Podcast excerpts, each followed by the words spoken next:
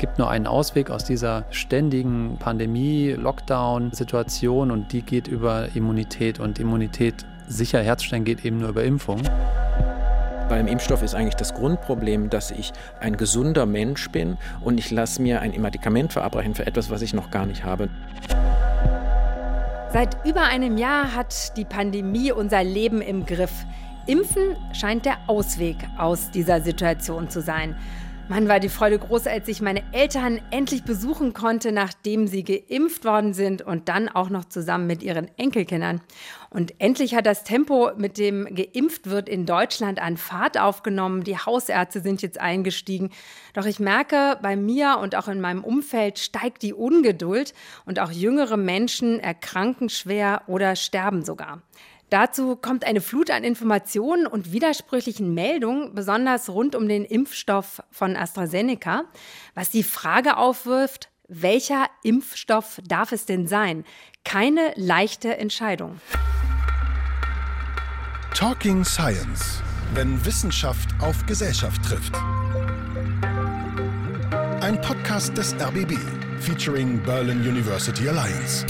Herzlich willkommen zu Talking Science. Mein Name ist Julia Fissmann und mein Thema ist Impfen. Impfen löst positive Gefühle aus, aber auch Ängste, Skepsis und Neid. Darüber möchte ich mit zwei Wissenschaftlern sprechen. Einer von ihnen ist Professor Leif Erik Sander, Impfstoffforscher an der Charité. Er forscht daran, wie das Immunsystem auf Krankheitserreger und Impfstoffe reagiert. Herzlich willkommen, schön, dass Sie hier sind. Hallo und Professor Markus Feufel. Er ist Arbeitspsychologe an der Technischen Universität Berlin und er beschäftigt sich unter anderem damit, wie wir Entscheidungen treffen können, auch wenn wir unsicher sind. Zum Beispiel, weil durch die Impfung das Risiko für eine Sinusvenenthrombose besteht. Herzlich willkommen, schön, dass auch Sie hier sind. Hallo, guten Tag. Also ich habe das Gefühl, diese Pandemie zieht sich so wie Kaugummi. Man wird langsam ungeduldig. Herr Sander, Sie sind längst geimpft. Vor wie vielen Monaten war das und wann müssen Sie Ihre Impfung vielleicht auffrischen? Ich bin, glaube ich, im Januar und Februar geimpft worden. Und erstmal muss ich meine Impfung nicht auffrischen. Also ich habe meine zwei Impfungen bekommen und habe damit eine sehr gute Immunität und einen guten Schutz vor allen hier in Deutschland zirkulierenden Virusvarianten von SARS-CoV-2. Und kann sein, dass man im Verlauf irgendwann eine Auffrischungsimpfung braucht, aber das ist aktuell äh, nicht abzusehen. Wie ist es bei Ihnen, Herr Feufel? Haben Sie auch schon einen Impftermin? Nein, das ist noch nicht absehbar bei mir. Ich bin noch nicht in der entsprechenden Gruppe und würde auch sagen, also ich warte lieber erstmal ab, bis alle anderen, die wirklich Bedarf haben, also sich eben nicht im Homeoffice rumtreiben können, so wie ich, dann geimpft sind. Also das heißt, Sie verhalten sich da ganz solidarisch? Die Impfpriorisierung wird ja langsam aufgehoben und es gibt die Aussicht auf Impfungen sogar für Jugendliche ab zwölf Jahren. Also alle, die sich impfen lassen wollen, können sich auch impfen lassen bis Ende Juli, sagt zumindest Gesundheitsminister Spahn. Aber Herr Feufel, wie steht es denn eigentlich mit der Impfbereitschaft? Was denken Sie da? Ja, ich denke, die Impfbereitschaft ist relativ stabil, eben um diesen Wert zwischen 60 und 70 Prozent rum. 67 Prozent der Deutschen würden sich gegen das Coronavirus impfen lassen. Das ergab eine Umfrage des Magazins Spiegel Ende April.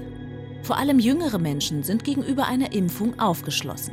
Die Bereitschaft in der Gruppe der 18- bis 25-Jährigen stieg von 36 Prozent im November auf 51 Prozent im April. Bei den 25- bis 34-Jährigen stieg sie von 47 Prozent auf 60 Prozent an. Allerdings sind 67 Prozent geimpfte Deutsche zu wenig, um Herdenimmunität zu erreichen. Nach Ansicht des Robert Koch Instituts sind 70 bis 80 Prozent notwendig. Wir müssen eben schauen, dass wir vor allem die Hürden hin zur Impfung möglichst niedrig halten, wie es jetzt ab und zu auch probiert wird, eben in bestimmte Stadtgebiete zu gehen und dann dort Impfungen anzubieten, sodass Leute keinen großen Aufwand haben, das zu machen. Ich glaube, das ist wichtig, damit noch mehr sich impfen lassen, den Aufwand runterzusetzen. Neben der Information über die Impfungen selbst ist das, glaube ich, ein wichtiger Faktor. Also Thema auch Impfbereitschaft, Herr Sander. Im Sommer sind vielleicht dann alle geimpft, aber kann das wirklich erreicht werden, dass eine Masse geimpft wird, so dass vielleicht sogar eine Herdenimmunität erreicht werden kann? Also im Sommer sind leider noch nicht alle geimpft, sondern im Sommer werden wir langsam in Situation kommen, dass alle sich Impftermine besorgen können. Aber auch dann wird es einfach ein bisschen dauern, um alle zu impfen. Aber die gute Nachricht ist eben, die Impfstoffknappheit, die geht langsam vorbei und wir werden viel Impfstoff zur Verfügung haben. Und dann wird man Termine vergeben können, Angebote machen können. Und eine Herdenimmunität zu erreichen, glaube ich, das wird uns schon gelingen. Ich rechne damit, dass es saisonal wie andere respiratorische Erreger, also Erreger, die Atemwege befallen, immer mal zu Anstiegen kommen kann. Und dann wird es natürlich diejenigen betreffen, die entweder nicht geimpft sind oder bei denen vielleicht der Impfschutz nicht so gut gewirkt hat. Das kann es auch sein, Leute, die kein gutes Immunsystem haben. Und vielleicht kriegen wir es auch irgendwann noch mit Virusvarianten zu tun, bei denen die Impfung generell etwas schwächer wirkt. Wir werden werden damit weiterhin zu tun haben, aber nicht mehr in dem Ausmaß und müssen uns nicht mehr so beschränken, wie wir das jetzt müssen, weil wir eine größtenteils naive Bevölkerung haben, sondern wir werden dann eben in eine Herdenimmunität reinkommen. Wo genau die Schwelle liegt, wie viel Prozent müssen wir impfen, das wissen wir noch nicht genau, können aber nach Israel zum Beispiel gucken oder jetzt auch mittlerweile schon langsam nach England. Wenn sie 50 Prozent überschreiten, dann gehen diese Indizes für die Infektionen nach unten, obwohl sie gleichzeitig das öffentliche Leben wieder hochfahren können. Naive Bevölkerung, das bedeutet also eine nicht aufgeklärte Bevölkerung oder was meinen Sie damit? Mit naiv meine ich immunnaiv. Also das Immunsystem muss sozusagen das Antigen, den Erreger einmal kennenlernen und dann wird sozusagen aus einem naiven Immunsystem dann ein erfahrenes Immunsystem. Und zurzeit sind wir größtenteils in der Bevölkerung immunnaiv gegenüber dem SARS-2-Erreger. Und äh, jetzt sind wir ja bei 25 Prozent, glaube ich, Impfquote. Dann kommen noch die dazu, die genesen sind, die es schon mal durchgemacht haben, dass wir vielleicht ungefähr bei einem Drittel sind, die schon immunerfahren sind. Und dann ist sozusagen das Delta dazu dazu noch zu dieser Schwelle, die bei 50, 60 Prozent liegt, wo wir dann wirklich spürbaren Effekt haben, dass wir trotz Aufhebung aller Kontaktbeschränkungen und so weiter einen Rückgang der Infektionszahlen haben. Was ja nicht so richtig mitbedacht worden ist, es gibt viele Menschen unter zwölf. Also jetzt ist vielleicht ein Impfstoff zugelassen, bald für Kinder ab zwölf. Aber die Kinder unter zwölf, müssen die nicht auch geimpft werden, um aus dieser Pandemie rauszukommen? Wahrscheinlich wird das so sein. Also Kinder sind auch empfänglich für diesen Erreger. Die werden zum Glück nicht so schwer krank, äh, bis auf Einzelfälle. Wir haben jetzt in der dritten Welle auch einzelne sehr kranke Kinder gesehen. Das sind aber immer noch wenige, aber es kommt vor. Es gibt auch ein paar Kinder, die dieses, ja, das ist so ein entzündliches Syndrom, was sich im Zusammenhang mit der Erkrankung bildet. Aber im Großen und Ganzen vertragen die es ganz gut, aber sie können eben auch erkranken und sie können vor allen Dingen auch den Erreger gut verbreiten. Und wenn wir wirklich eine Verbreitung vermeiden wollen, dann sollten wir auch Kindern eine Impfung anbieten. Und jetzt gibt es gerade für den einen Impfstoff eben erstmal beantragt eine Zulassung für 12- bis 15-Jährige. Und natürlich sollten wir da weiter voranschreiten. Herr Feufel, Kollegen haben mir gesagt, als ich Ihnen erzählt habe, ja, ich habe jetzt einen Impftermin, weil meine Mutter eine Pflegestufe hat. Die wohnt allerdings gar nicht in Berlin, da wo ich wohne. Und da haben dann die Kollegen so ein bisschen mit der Nase gerümpft und so, das ist ja ein bisschen ungerecht und so, wie bist du daran gekommen? Eine andere Kollegin hat einen Impfcode bekommen, weil sie als Kontaktperson einer Schwangeren angegeben worden ist. Also es macht sich so ein bisschen Impfneid breit, habe ich das Gefühl. Wie können wir damit umgehen? Also ich habe das auch so ein bisschen mal erlebt, aber nicht ganz so sehr, wie es in den Medien Medien diskutiert wird. Also ich habe auch den Eindruck, dass es zum Teil in den Medien hochgespielt wird, mehr als es das tatsächlich ein Problem für die Bevölkerung ist. Aber dass wir natürlich dadurch, dass die Impfungen jetzt in Fahrt gekommen sind, relativ zügig, natürlich nicht im Sommer haben wir gehört, Ende des Sommers dahin kommen, dass eigentlich alle, die wollen, geimpft werden können und so, dass diese Impfdiskussion gar nicht so kritisch wird, hoffentlich. Und das andere ist ja, dass die Zahlen ohnehin schon zurückgehen und sobald die Infektionsraten dann wieder runtergehen, können ja auch die, die noch nicht geimpft sind, wieder etwas mehr Freiheit genießen und dann ist hoffentlich auch diese Impfdebatte dann nicht mehr ganz so relevant. Um nichts haben Bund und Länder so hart gerungen wie um Privilegien für vollständig Geimpfte. Was ist dran an den Positionen? Pro. Privilegien ermöglichen nicht nur allen Geimpften eine Rückkehr in die Normalität, sondern auch denen, die unter dem Shutdown leiden. Zum Beispiel Restaurants oder Reiseanbietern. Außerdem könnten mehr Rechte für Geimpfte ein Ansporn für die vielen skeptischen Menschen sein, sich möglichst schnell auch impfen zu lassen. Contra. Wenn Geimpfte als Erste wieder in den Urlaub fahren oder ins Kino gehen dürften, wären sie doppelt privilegiert. Der Impfneid könnte zur Spaltung führen und eine Zweiklassengesellschaft entstehen. Außerdem herrscht dann faktisch eine Impfpflicht, denn Nicht-Geimpfte dürfen auch nicht mehr. Der derzeitige Kompromiss Geimpfte sollen so behandelt werden wie Menschen mit einem negativen Testergebnis. Natürlich könnten aber jetzt durch Privilegien für vollständig Geimpfte wiederum Neiddebatten aufkommen oder vielleicht auch sogar zu einer Spaltung kommen. Also das weiß man noch nicht genau, was passiert. Aber wie sehen Sie das, Herr Sander? Also wie kann man damit umgehen? Was klar ist, dass diese Privilegien, will ich es gar nicht nennen, sondern einfach Wiederherstellung der, der Grundrechte. Der Grundrechte, die natürlich jeder Mensch hat, sozusagen, dass das kommen wird und dass das auch gerechtfertigt ist. Weil was schon klar ist, dass wenn Sie impfen, wird die Virusweitergabe massiv reduziert. Ich finde aber die Diskussion, die jetzt geführt wird und sehr intensiv geführt wird und dann auch die Frage Neid und so weiter, ich glaube, dass wir diese Diskussion auch gar nicht abgeschlossen haben, dann ist sie auch schon wieder erledigt, weil im Prinzip demnächst kann kann jeder sich impfen lassen und dann wird zumindest diese Neiddiskussion nicht mehr da sein. Das Impfen insgesamt hat ja irgendwie im Moment eine wahnsinnige Aufmerksamkeit. Also ich habe mich da bisher noch nicht mit beschäftigt, was ähm, in den Masern-Impfstoffen drin war, die, mit denen ich geimpft worden bin oder meine Kinder. Ich wusste überhaupt nicht, wo mein Impfpass ist und so. Den habe ich jetzt mal rausgeholt, einfach aus Neugier. Wenn Sie jetzt zum Beispiel erzählen, ich bin Impfstoffforscher, wie reagieren die Menschen jetzt im Vergleich zu vor einem Jahr vielleicht? Ja, das ist interessant, weil vor ein paar Jahren war glaube ich, das Thema wirklich noch etwas kritischer besetzt, auch in der Bevölkerung. Es gab eben bestimmte Kreise, die das Thema kritisch sehen. Da können wir vielleicht auch noch drüber sprechen, warum das vielleicht so ist. Und das hängt natürlich damit zusammen, dass die Menschen auch nicht vor Augen hatten, dass es irgendeine infektiöse Gefahr gibt, vor der sie sich aktiv schützen müssen. Wir haben halt viele Erkrankungen, die früher horrende Schäden verursacht haben, Pocken, Polio, ja, denken wir daran, die sind nicht mehr existent. Aber zwei, drei Generationen vor uns, wo Leute an Polio erkrankt sind oder dann gelähmt waren, da war sicherlich so ein Thema, ich kann mich mit einer Impfung vor dieser schlimmen Erkrankung schützen, viel positiver besetzt. Und das erleben wir jetzt eben wieder, weil die Leute hautnah erleben. Da gibt es eine Infektion, die können wir sonst nicht kontrollieren. Und da hilft ein Peaks gegen und im Grunde können wir uns dann alle davor schützen. Also ja, ich glaube auch das persönliche Erleben ist, aha, ja, Impfstoffforschung ist vielleicht doch relativ sinnvoll. Und wenn man einen Schritt zurück macht, Impfungen sind sehr, sehr billig. Das ist in der Regel eine Einmalgabe. Vielleicht muss man irgendwann nochmal auffrischen.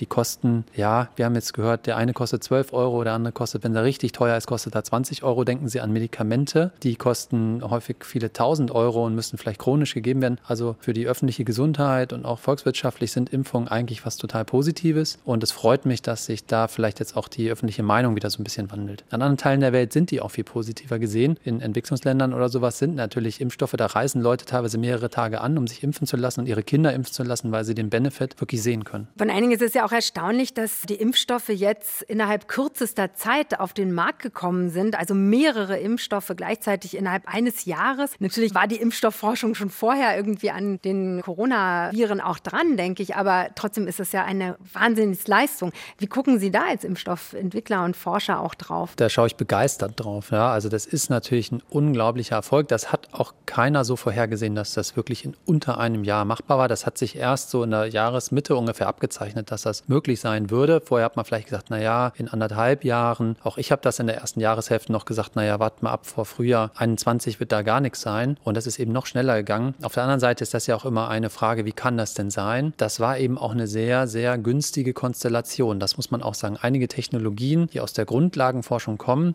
die waren über Jahre gereift, teilweise für andere Anwendungen in der Krebsmedizin oder so wirklich perfektioniert, so wie die mRNA-Technologie oder auch die Vektorimpfstoffe. Das heißt, die Technologie war da und dann hatten wir den Vorteil, dass es eben schon zwei, drei Ausbrüche mit Coronaviren gab. Das MERS-Coronavirus, das immer noch auf der arabischen Halbinsel schlimme Lungenentzündungen macht und das SARS-Coronavirus. Und da hatte man eben Vorkenntnisse. Und das kombiniert hat dazu geführt, dass es sehr, sehr schnell eben diese Entwicklung gab. Dann hatten wir diese pandemische Ausbreitung. Das heißt, es gibt sehr viele Infektionen. Wenn Sie sehr viele Infektionen haben, können Sie sehr schnell sehen, ob ein Impfstoff wirkt. Wenn Sie einen Impfstoff gegen eine Erkrankung machen, die nicht so häufig ist, dann müssen Sie viele Jahre warten. Und als drittes muss man auch sagen, hat man auch ein bisschen Glück gehabt, dass die Strategien, auf die man am Anfang gesetzt hat, so fantastisch gut wirken. Das ist am Ende auch ein bisschen Glück, da man hätte auch leicht abgewandelte Strategien machen können, die dann nicht so gut funktionieren. Von daher, diese drei Dinge sind kombiniert worden, plus halt dann, da steht dann, was sonst nicht so ist, wahnsinnig viel Geld zur Verfügung. Das heißt irgendwie, Sie können Dinge gleichzeitig beginnen, wo Sie sonst erstmal Sachen, ich mache erstmal das eine, gucke, ob es funktioniert und dann gebe ich das nächste Geld aus. Und von daher ist es so eine große Gemenge Gemengelage. Man kann nicht mit dem Finger auf einen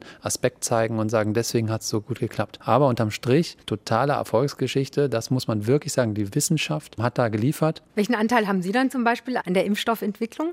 Ich habe überhaupt gar keinen Anteil daran. Wir beschäftigen uns mehr mit Mechanismen und sind an anderen Impfstoffen interessiert. Ein großes Problem, was ja seit einigen Jahren noch diskutiert wird, ist die steigende Antibiotikaresistenz von Bakterien. Und wir behandeln auch schwerkranke Patienten immer länger auf den Intensivstationen. Wir können Krebspatienten jetzt immer besser und länger behandeln. Aber lange Therapien führen häufig auch zu Infektionen. Dann müssen wir immer wieder antibiotisch behandeln. Und der Antibiotikaeinsatz weltweit steigt. Und das ist auch noch ein Problem. Und so eine Impfung zu machen, ist viel schwieriger als gegen ein so ein Virus. Und deswegen, glaube ich, geht die Entwicklung da weiter. Ist aber gut, dass es jetzt insgesamt diese ganze Impfstoffentwicklung so einen Push bekommen hat, weil das für andere Bereiche dann auch noch viele Vorteile bieten kann. Talking Science. Der Podcast. Die Weltgesundheitsorganisation hatte sich zum Ziel gesetzt, die Masern bis zum Jahr 2020 auszurotten.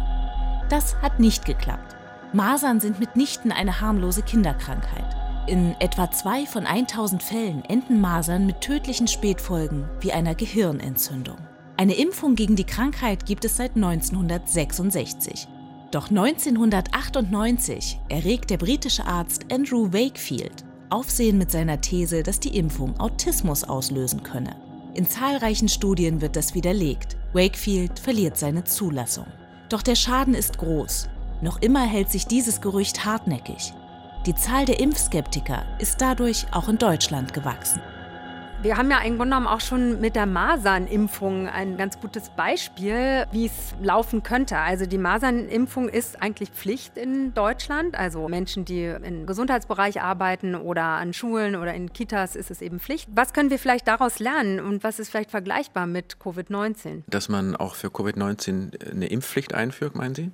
Vielleicht. Vielleicht. Also das ist natürlich eine Entscheidung, die man als Gesellschaft treffen muss. In Deutschland war ja immer jetzt die Diskussion, wir wollen das nicht. Und die Bevölkerung, also auch in den Umfragen, ist im, im großen Teil dagegen, eine Impfpflicht einzuführen. Auch haben wir das gleiche Problem ja bei der Corona-Warn-App gehabt. Wir haben uns entschieden für ein freiwilliges äh, System, weil wir auch gesagt haben, das steht für unsere Werte. Wir wollen da keinen Zwang und wir wollen auch den Datenschutz in den Vordergrund stellen. Dann gibt es natürlich irgendwie Leute, die jetzt sagen, na, das funktioniert ja alles nicht. Warum zwingen wir eigentlich nicht? Also die Diskussion gibt es wieder auch. Das muss man, glaube ich, diskutieren. Die Impfpflicht wird also in der Bevölkerung relativ kritisch gesehen und ich glaube, das würde nicht unbedingt dazu beitragen, dass es jetzt schneller geht. Finden Sie den Vergleich mit der Masernimpfung, funktioniert der irgendwie? Also könnte man da vielleicht auch Impfskeptiker jetzt in der Corona-Zeit vielleicht von überzeugen, dadurch, dass man sagt, Masernimpfung gibt es ja eben einfach schon und die macht total Sinn, weil eben die Todesrate total zurückgegangen ist. Na, ich finde, der Vergleich hinkt ein bisschen, weil der, gerade das Thema um die Masernimpfung da ja eigentlich, war mein Gefühl, eher ein bisschen negativ besetzt war, dadurch, dass es jetzt eben diese Verordnung gab, dass es, halt, dass es eine gewisse Verpflichtung gibt, sich impfen zu lassen. Das ist ein klassisches Beispiel davon, dass breite Teile der Bevölkerung eigentlich nicht realisieren, dass das eine tödliche Erkrankung sein kann, sondern dass man sagt, das ist doch eine Kinderkrankheit, die habe ich doch als Kind gehabt.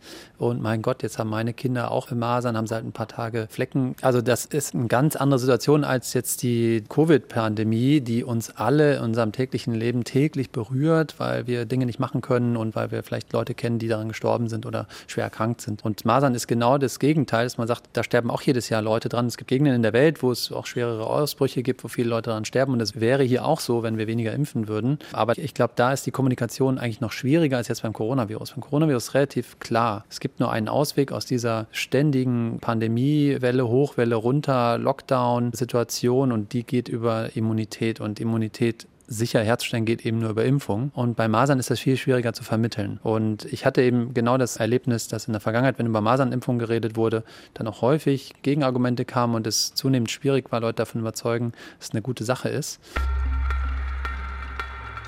Jetzt während der Corona-Pandemie gab es irgendwie auch aller Orten im Internet Bullshit-Bingo von Impfgegnern, also sozusagen Argumente von Impfgegnern. Also zum Beispiel so ein Argument wie ich vertraue auf die Natur und die Abwehrkräfte des Körpers, also ich brauche eigentlich das Impfen nicht oder Masern, Mumps und Röteln sorgen für einen Entwicklungsschub und stärken die Abwehrkräfte. Was sagen Sie Impfgegnern, die mit solchen Argumenten eben ja das Impfen ablehnen. Solche Argumente gibt es natürlich immer wieder. Also ich denke, ein Faktor ist auf jeden Fall, dass das immer auf der individuellen Ebene diskutiert wird. Also für mich persönlich hat, hat das kein Risiko oder mein Körper kriegt dadurch ein, einen Schutz. Aber die Impfung hat ja immer diese soziale oder die gesellschaftliche Komponente auch, dass man sich eben impfen lässt, damit man alle anderen auch nicht ansteckt. Ich glaube, das wird da immer vergessen. Und natürlich, Skepsis ist, glaube ich, immer gut. Aber dann sollte man sich auch wirklich anschauen, was tatsächlich die Risiken sind, wenn man diese Krankheit bekommt. Ich glaube, bei Corona ist es relativ klar, wenn man dahin guckt, wo eben gerade die Krankheit wütet, zum Beispiel nach Indien, dass es sehr notwendig ist, da weltweit einen Impfstoff einzusetzen und möglichst umfassend die Bevölkerung zu impfen. Was sagen Sie Menschen, die sich hinstellen und sagen, ich finde zwar, dass ich gut genug aufgeklärt worden bin, aber trotzdem habe ich Zweifel, ich möchte mich einfach gegen Corona nicht impfen lassen? Ja, davon gibt es ja eine ganze Reihe. Und das finde ich auch nachvollziehbar, gerade vielleicht Menschen, die jetzt nicht so tief im Thema stecken wie ich selber oder, oder Leute aus dem Gesundheitswesen, die. Das sind ja die wenigsten, die so tief im Thema stecken wie Sie, würde ich jetzt mal sagen. Ja, kann sein. Aber ähm, also ich kann das nachvollziehen, dass man einfach noch sozusagen besser aufgeklärt oder das irgendwie noch ein bisschen normaler werden lassen will, diese Impfung, dass man wirklich gesehen hat, okay, es ist eben gut verträglich und nicht gefährlich und so weiter. Ich glaube vielmehr als aufklären, über die Risiken sich nicht zu impfen und dann demgegenüber die Risiken eben, die mit einer Impfung assoziiert sind, kann man ehrlicherweise nicht machen. Wahrscheinlich wird man auch unterschiedliche Ansprachen wählen müssen für, für Menschen. Kann nicht immer mit derselben Kampagne kommen und guck mal, das sind die Risiken, das sind die möglichen Gefahren einer Impfung, das sind die Gefahren einer Infektion, sondern wird da doch ein bisschen spezifisch auf die Lebensbedingungen unterschiedlicher Bevölkerungsgruppen eingehen müssen oder Menschen eingehen müssen. Und dann hoffe ich, dass wir im Verlauf doch die meisten mitnehmen können weil ansonsten werden wir schon immer mal wieder so Ausbrüche und Nester und so weiter bekommen mit dann auch schweren Krankheitsverläufen. Am 29. Januar erhält der britisch-schwedische Impfstoff AstraZeneca die Zulassung in der EU. Weil die Studienlage bei über 65-Jährigen dünn ist, empfiehlt die Ständige Impfkommission ihn nur für Personen unter 65. Im Laufe des Februars häufen sich Berichte über Nebenwirkungen nach Impfungen mit dem Präparat. Die Verunsicherung in der Bevölkerung wächst. Viele Impfdosen bleiben deswegen ungenutzt. Am 4. März wird AstraZeneca auch für Menschen ab 65 Jahren empfohlen. Elf Tage später, am 15. März, setzt Deutschland die Impfungen mit dem Impfstoff vorerst aus. Meldungen von Blutgerinnseln im Zusammenhang mit der Impfung machen die Runde. Betroffen sind vor allem junge Frauen. Seit dem 30. März gilt nun, Vorsichtshalber soll AstraZeneca nicht mehr für Personen unter 60 Jahren genutzt werden.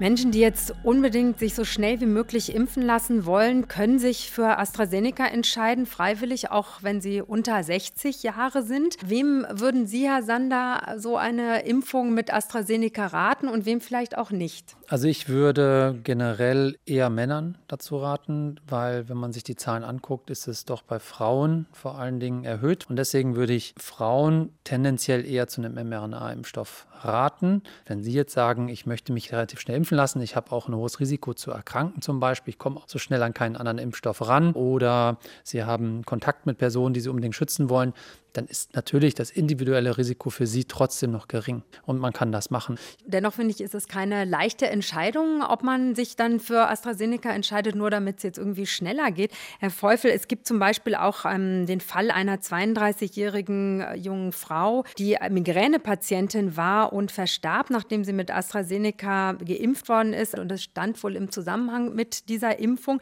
Die Mutter der Verstorbenen fordert nun deutlichere Aufklärung, besonders für jüngere Frauen. Was ist da vielleicht auch in der Kommunikation schiefgelaufen bisher? Ich glaube, dass bei der Risikokommunikation immer dann was schiefläuft, wenn man auf einer emotionalen Ebene argumentiert. Man sieht es vor allem in der Politik, wenn die Politiker anfangen, irgendwelche emotionalen Botschaften zu schicken. Also wir müssen unsere Bevölkerung schützen zum Beispiel, was sie hoffentlich sowieso tun und gar nicht betonen müssten. Aber sobald sie das sagen, machen sich natürlich alle Sorgen und man ist weg eigentlich von der Faktenlage. Und wenn man sich die anguckt, ist das Risiko immer noch relativ gering. Und natürlich gibt es diese Einzelfälle. Das ist das andere, wo man auf die emotionale Ebene leicht kommt, über die Einzelfälle. Und die sind natürlich kein guter Ratgeber, wenn man wirklich über die Sicherheit und die Effektivität von Impf- und überhaupt von Medikamenten spricht. Und natürlich, wenn man so eine Geschichte erhöht, kann man sofort sich assoziieren, mehr als mit den Zahlen. Die haben es immer ein bisschen schwieriger, weil die schlechter greifbar sind. Und insofern sind solche Fallbeispiele, da könnte man ja auch positive nehmen, das nimmt nur niemand, weil man immer die negativen natürlich betont. Und schon bleibt es im Gedächtnis hängen und man hat dann so eine gewisse Abneigung gegen die Impfstoffe. Und das ist natürlich gerade jetzt, wo wir ja wirklich wollen, dass es möglichst schnell insgesamt ähm,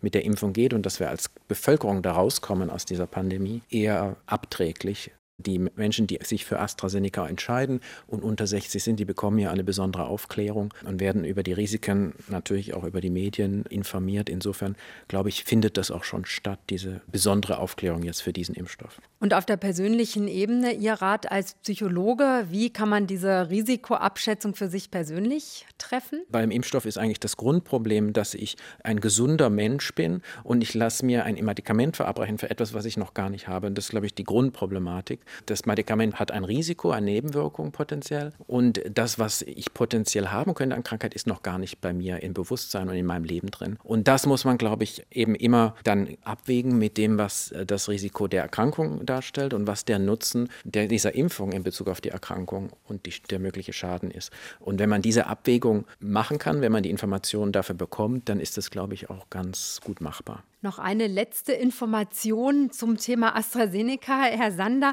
Und zwar jüngere Menschen, zum Beispiel ErzieherInnen, die ihre erste Impfung mit AstraZeneca bekommen haben, die warten jetzt auf ihre zweite Impfung.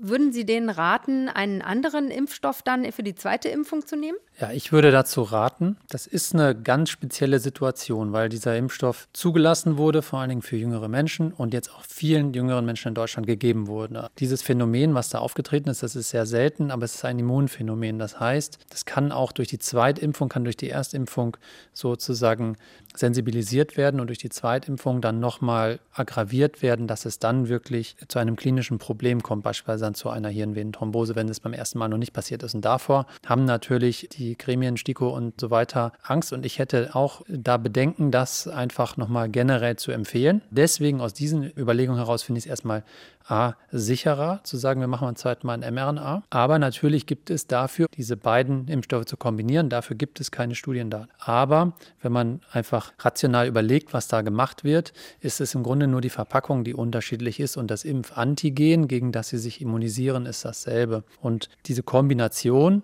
ist sogar ein Prinzip, was bei modernen Impfstoffen probiert wird. Das nennt man dann heterologe Prime-Boost-Impfung. Also das erste mit dem einen Impfstoff, die zweite Impfung mit einem anderen Impfstoff. Beide gegen denselben Erreger gerichtet. Und in der Regel erzielen sie damit sogar viel bessere Impfantworten, als wenn sie zweimal dasselbe geben. Und deswegen glaube ich, aus immunologischen Überlegungen heraus bin ich mir ganz sicher, dass diejenigen, die jetzt einmal AstraZeneca bekommen haben, das gut vertragen haben, im zweiten Mal mRNA-Impfstoff bekommen, dass die eine Bombenimmunität kriegen gegen SARS-CoV-2, ganz bestimmt sogar und dass das sicherer sein wird, als wenn sie nochmal die paar Millionen, viele auch junge Frauen, nochmal mit dem AstraZeneca-Impfstoff impfen. Dann würde man nochmal ein paar dieser Sinusvenenthrombosen haben, was wir natürlich nicht wollen. Talking Science. Wenn Wissenschaft auf Gesellschaft trifft. Ganz kurz erklärt, was ist für Sie Impfen, Herr Sander? Also selbst unter Fachkollegen, Immunologen, anderen Ärztinnen, Ärzten war es früher so, wenn ich eine Vorlesung oder einen Vortrag gemacht habe, habe ich erstmal in zwei, drei Folien erklären müssen, dass Infektionskrankheiten durchaus gefährlich sein können, dass sie viele Menschen weltweit umbringen, dass in vielen Teilen der Welt hauptsächlich an Infektionskrankheiten gestorben wird und dass es sinnvoll ist, daran zu forschen, dass Impfstoffe sinnvolle sind und so weiter. Diese Folien kann ich mir jetzt sparen. Ich kann mir auch bei den Vorlesungen über die Impfstoffe generell einige Punkte sparen, weil jetzt einfach Leute informiert sind. Das ist so der, vielleicht einer der wenigen Benefits, dass da jetzt ein Bewusstsein geschärft wurde und dass das jetzt auch mal sozusagen ein Problem gesehen wird, dass das gesellschaftlich relevant ist. Vier Impfstoffe gegen das Coronavirus sind in der EU zugelassen. Das sind der Impfstoff von BioNTech Pfizer, ein Mittel unter dem Namen Comirnaty, das durch mRNA-Technologie wirkt. Es ist seit Dezember 2020 in Deutschland im Einsatz. Zwei Dosen sind notwendig. Das Mittel der Firma Moderna ist ebenfalls ein mRNA-Impfstoff und wird seit Januar in Deutschland verimpft. Auch hier sind zwei Dosen notwendig. Der dritte Impfstoff, der in Deutschland eingesetzt wird, ist der des britisch-schwedischen Herstellers AstraZeneca. Er ist ein Vektorimpfstoff. Auch hier sind zwei Impfungen notwendig. Als vierter Corona-Impfstoff wurde der des US-Konzerns Johnson Johnson von der EU zugelassen. Auch dieses Mittel ist ein Vektorimpfstoff. Eine Impfung reicht hier jedoch aus. Zum Thema jetzt nochmal zurück. Wo sind eigentlich jetzt so die Unterschiede zwischen den unterschiedlichen Impfstoffplattformen, die jetzt entwickelt wurden? Im Wesentlichen, das kann man vielleicht erstmal so mitnehmen, alle Impfstoffe sind dafür da, um unser Immunsystem zu trainieren, sich gegen dieses eine Eiweiß, was im Coronavirus ist, an der Oberfläche, dieses Spike-Protein, das ist dieses Dorn-Protein an der Oberfläche vom Coronavirus, damit dockt das an unsere Zellen in unserem Körper an. Dadurch kann es uns infizieren. Und was wir machen mit den ganzen Impfstoffen, ist unser Immunsystem darauf abzuhalten, auszurichten, dieses Spike-Protein zu bekämpfen. Mit Antikörpern, mit T-Zellen, mit allen möglichen Mechanismen. Und jetzt ist nur die Frage, wie bringen wir das Immunsystem dazu? Dafür muss man dem Immunsystem dieses Spike-Protein zeigen. Und dann prägt es sich das ein und dann bildet sich ein Immungedächtnis. Und wenn das richtige Virus vorbeikommt, dann sind wir sofort sozusagen bereit, das zu bekämpfen und dann kommt es nicht zu einer schweren Erkrankung. Bei den Vektorimpfstoffen ist es so, da bringen wir ein Virus rein, was vollkommen harmloses Virus ist und das bringt unsere eigenen Zellen dazu, dieses Protein zu bilden. Und bei der mRNA ist es so, da bringen wir kein Virus ein, sondern bringen wir diese Abschrift diesen Bauplan für das Spike-Protein rein und dann machen auch unsere eigenen Zellen wie eine kleine Fabrik für eine kleine Weile das Spike-Protein. Das Immunsystem prägt sich das ein und dann ist der Spuk wieder vorbei. Aber wenn das Coronavirus vorbeikommt, haben wir Antikörper und Zellen, die sich dagegen wehren können. Also im Grunde ist es immer so ein bisschen eine technologische Frage, wie bringt man das Spike-Protein an den Ort des Geschehens. Aber das sind eigentlich wirklich technologische Nuancen und Unterschiede. Am Ende des Tages ist es gut, dass diese Strategie funktioniert, weil alle Impfstoffe eigentlich auf das Spike-Protein gesetzt haben. Und das war das, was ich auch meinte mit dem Quäntchen Glück und und auch das Vorwissen, was wir hatten, dass das so klasse klappt, ist natürlich ja ein Glücksfall.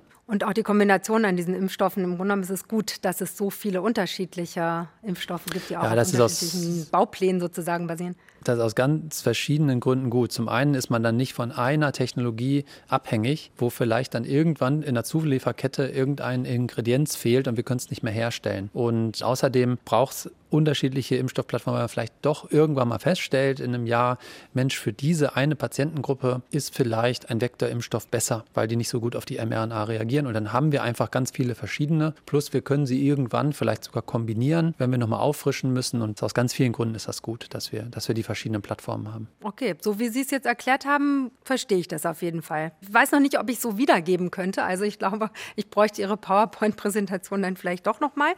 Aber immerhin. Eine Bekannte von mir, Lehrerin, die auch geimpft werden könnte, jetzt sagt so, oh nee, das meine ich nicht. Ich habe noch einen Kinderwunsch und bei diesen mRNA-Impfstoffen geht es darum, dass man da vielleicht unfruchtbar werden könnte oder dass es äh, Erbschäden geben könnte.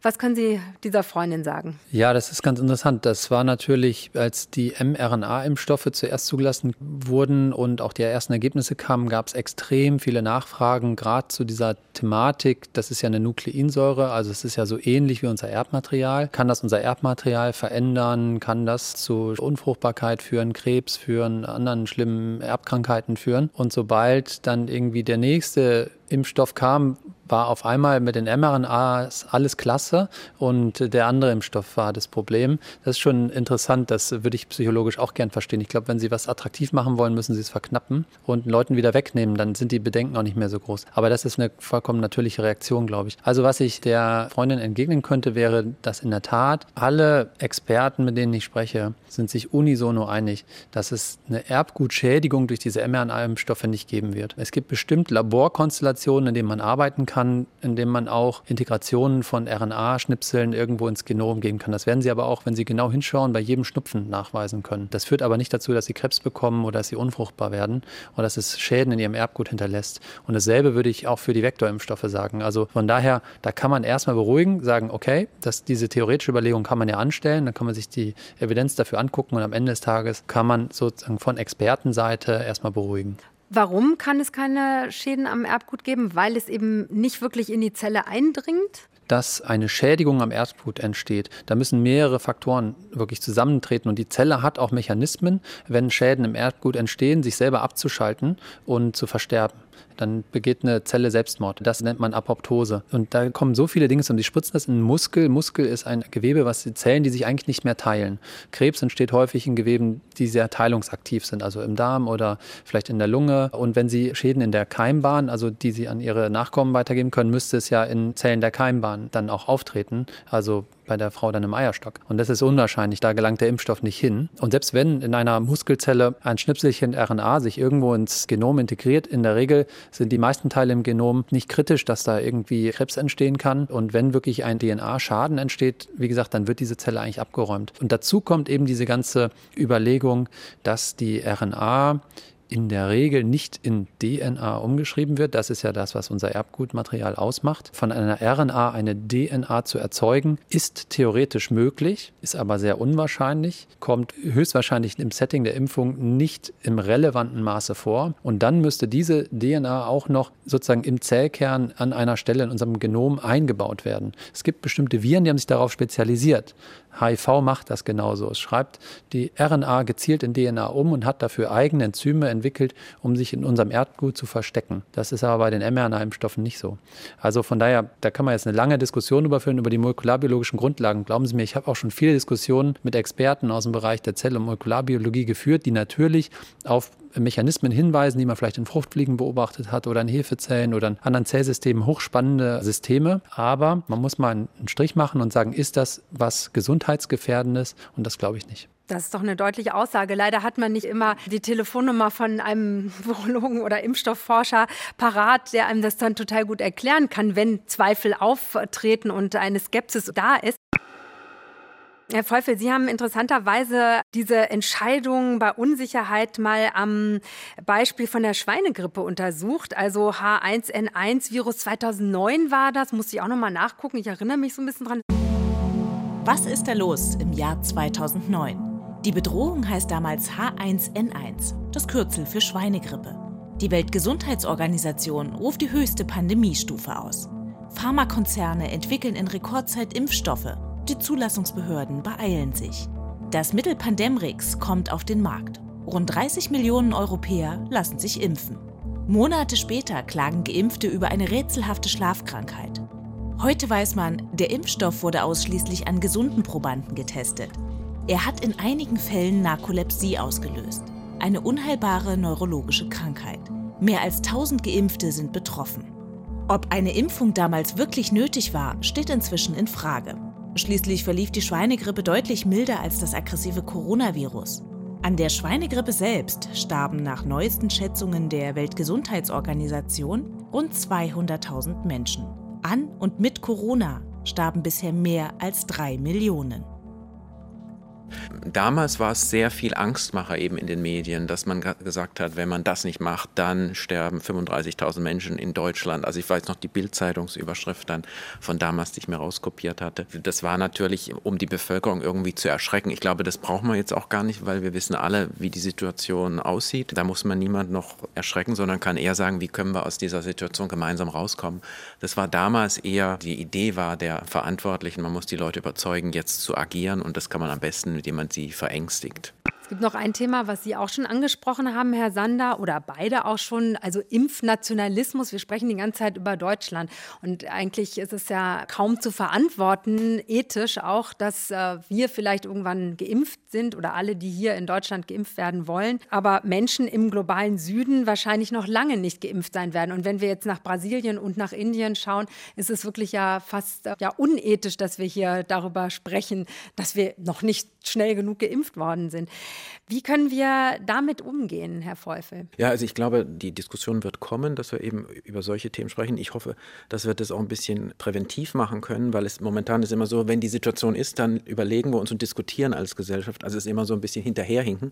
Also ich glaube, wir sollten jetzt schon anfangen darüber, und es wird ja sicherlich in manchen Bereichen, obwohl nicht in der breiten Öffentlichkeit diskutiert, dass das ein Problem ist und die Verteilung der Impfstoffe eben weltweit besser organisiert werden muss, wo ja in Indien eigentlich viel Impfstoffe hergestellt werden, aber dann doch jetzt zu wenig für die Bevölkerung oder die Regierung dort hat eine falsche Strategie gefahren, aber trotzdem muss man den Menschen jetzt natürlich helfen, weil dort wieder neue Mutanten entstehen können, die dann für uns auch wieder eventuell relevant werden. Also insofern denke ich, ist jetzt, glaube ich, der richtige Zeitpunkt, mit diesen Diskussionen anzufangen und sich zu überlegen, wie man das besser organisieren kann. Haben Sie da eine Idee, Herr Sander, also wie man auch die, so eine humanitäre globale Katastrophe, zum Beispiel wie es jetzt eben in Indien oder in Brasilien stattfindet, umgehen kann oder beheben kann? Ja, es gibt ja Programme äh, durchaus von, von, von, Organisationen, ja, COVAX zum Beispiel. Und wahrscheinlich wird man sich auch auf ein, zwei solche Programme einigen müssen und dann da eben Ressourcen reinstecken. Also ob es ethisch ist, dass wir hier darüber diskutieren, ich glaube schon, es gibt natürlich das Bedürfnis der Bevölkerung hier, sich sicher zu fühlen und geschützt zu fühlen und sozusagen Grundrechte wieder zu erlangen. Ganz klar. Und das ist wahrscheinlich fast unmöglich, den einen Schritt vor dem anderen zu gehen. Und ich glaube, das sehen wir ja jetzt auch im Beispiel USA und eigentlich ja in Europa genauso. Nur der nächste Schritt, wenn wir sozusagen bestimmte Freiheiten wieder erlangt haben und unsere Bevölkerung geschützt haben, ist, glaube ich, wirklich der Fokus darauf, wie kriegen wir das weltweit hin. Und klar, Beispiele wie Indien, die machen jetzt die Schlagzeilen.